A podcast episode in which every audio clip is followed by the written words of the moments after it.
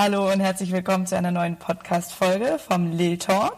Ich bin Lilly, habe vor drei Jahren Lil Social Media gegründet und freue mich, euch heute Luisa Schwerin ähm, vorstellen zu dürfen. Ist meinem Team und ähm, ich freue mich auf ein spannendes Interview mit dir. Lulu, hi. Hi.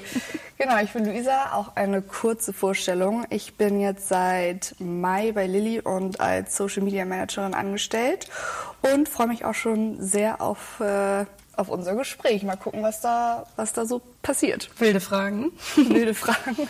ja, jetzt äh, legen wir direkt mal los, würde ich sagen. Äh, vielleicht können wir euch kurz mit hinter die Kulissen nehmen, wo wir uns gerade befinden. Als äh, unser lustiges Aufnahmestudio dient nämlich mein ähm, Auto tatsächlich weil es hier ähm, schön schalldicht ist und äh, wir sitzen jetzt hier nett und äh, plauschen eine Runde. und ihr seid quasi live dabei. Ähm, ja, Lulu, warum bist du denn eigentlich bei Lil Social Media? Also wie kam es dazu und warum bei Lil und nicht bei einer anderen Social Media Agentur?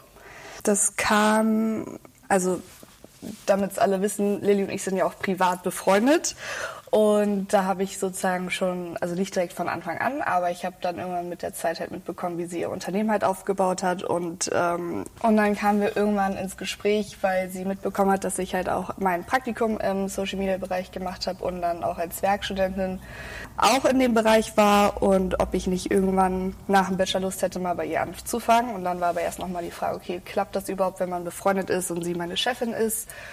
Und dann habe ich meinen Bachelor fertig gemacht im Februar und irgendwie kurz vor Mai oder so kamen wir ins Gespräch und dann dachten wir, probieren wir das einfach mal aus und wenn es schlecht läuft, kann man ja immer noch sagen, okay, nee, dann lassen wir es lieber, damit die Freundschaft äh, bestehen bleibt. Und bis jetzt klappt aber alles äh, sehr gut und wieso ich mich für dich entschieden habe, äh, ist ja ganz klar, weil du eine Freundin von mir bist und ich halt mega cool finde, was du leistest und was du dir aufgebaut hast und ich einfach Lust hatte, mal so hinter die Kulissen bei dir zu schauen und halt auch in einem Start-up zu arbeiten und ähm, ja, dich zu unterstützen in dem, was du machst. Cool, ja, vielen Dank.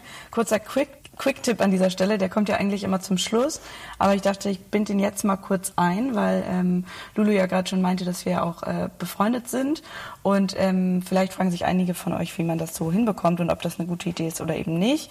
Und wir ähm, trennen das eigentlich ganz gut, nicht nur anhand von zwei Handynummern, sondern auch räumlich. Also im Büro haben wir einen Außenbereich, also einen Balkon, wo dann auch wirklich hauptsächlich ähm, über Privates gesprochen wird oder einfach über entspannte Dinge, Freizeit und so weiter.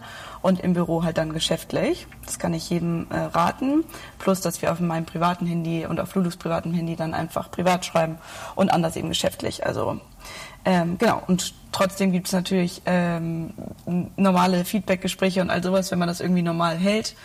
Ähm, und trotzdem ja, beide gut damit umgehen können, dann ist das völlig fein und äh, läuft das auch sehr gut, solange man offen und ehrlich immer kommuniziert. Dann wollte ich noch sagen, genau, warum für uns entschieden.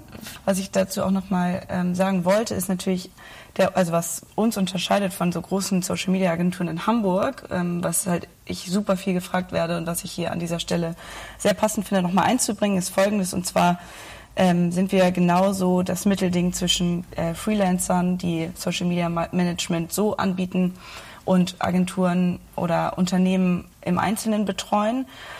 Wir sind aber auch keine große Agentur, wo irgendwie ein Post erstmal durch zehn Instanzen laufen muss, bis er dann endlich online geht, sondern wir sind genau das Mittelding, flexibel, ähm, gut erreichbar und kommunizieren sogar auch mit unseren Kundinnen über WhatsApp-Gruppen, wo ich letztens gehört habe, dass das gar nicht gang und gäbe ist, weil es einfach ein super transparenter, schneller Kommunikationsweg ist, was uns, glaube ich, auch nochmal ähm, ja, so abhebt, weshalb ich eigentlich das Wort Agentur gar nicht so gerne in den Mund nehme aber ein anderes Wort ist mir da bisher auch noch nicht für eingefallen.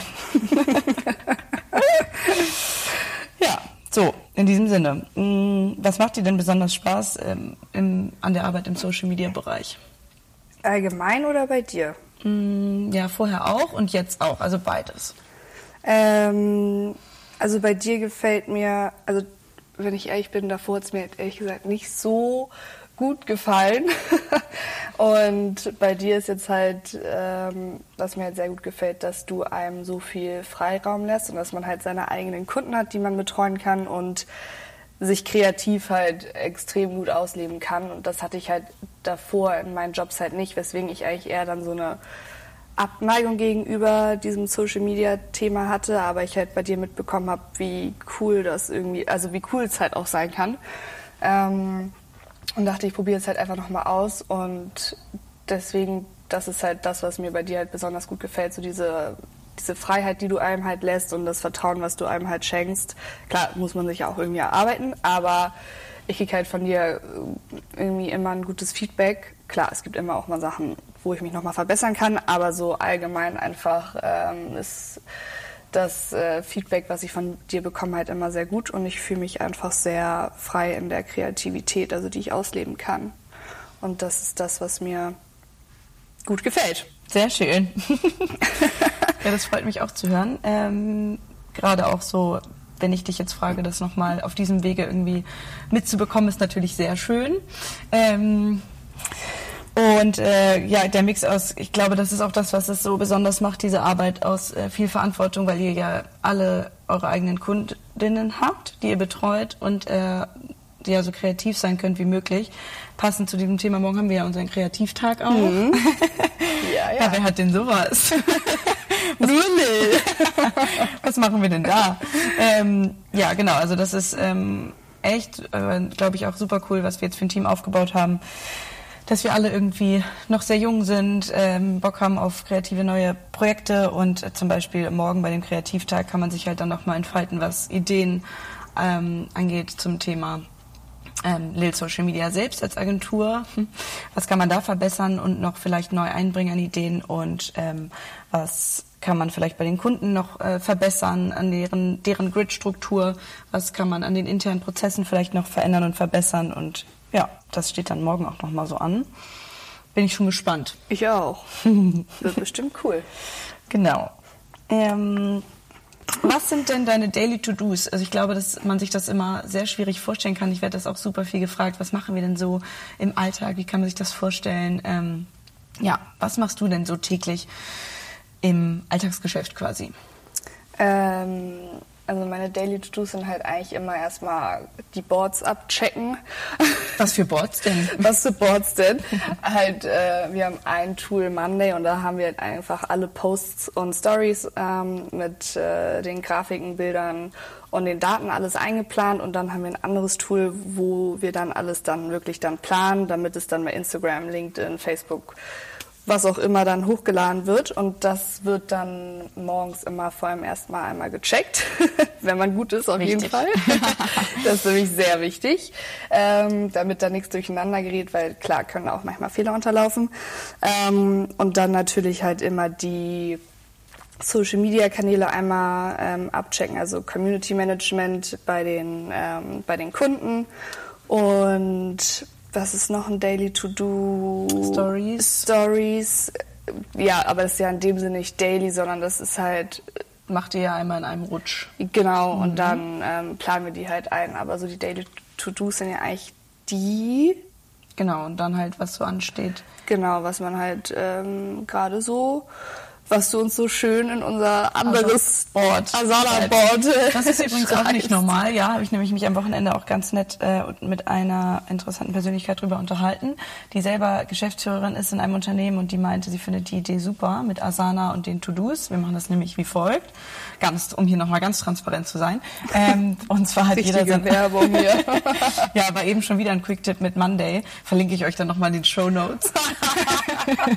aber ist wirklich ein Hammer mäßiges Tool, was ich jeder Agentur ans Herz legen kann, was ich selber ja von der großartigen Agentur 2017-20 aus Neumünster empfohlen bekommen habe, ähm, die uns das auch ganz, ganz großartig eingerichtet haben und die Kundinnen sind bisher auch alle damit wahnsinnig zufrieden. Ähm, Genau, jetzt habe ich den Faden verloren. Was wollte ich denn jetzt sagen? Asana. Genau, und bei Asana hat eben jeder sein ähm, To-Do-Board, wo ähm, die Mädels sich selber ihre To-Dos eintragen können und ich kann auch die To-Dos eintragen, die anstehen. Und zwar gibt es ein Board mit Prio 1, Prio 2 und dann dann. Und da kann ich dann auch automatisch reingehen und checken, wenn die Aufgaben erledigt sind. Ähm, es kann nichts untergehen. Die Mädels haben guten Überblick, wie viel am Tag ansteht und ich eben auch. Ja, das ist an dieser Stelle äh, sehr smart, kann ich jedem empfehlen. Und ähm, das ist generell ja, glaube ich, das A und O, einfach diese internen Prozesse und Strukturen so aufzubauen, dass man möglichst Zeit spart.